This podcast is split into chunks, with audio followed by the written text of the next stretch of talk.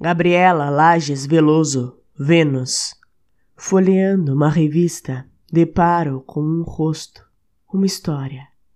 Uma mulher impecável, a beleza personificada. Mas ao observar atentamente sua face, vejo apenas uma forma, um esboço de vida. Folheando o grande livro da história, deparo com uma luta ancestral pelo pomo da discórdia Muitos sóis e lutas se passaram e a pergunta permanece: quem é a mais bela?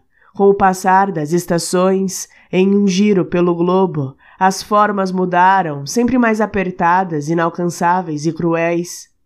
Talvez, em um futuro distante, alguém compreenda que a beleza é um espelho de muitas faces.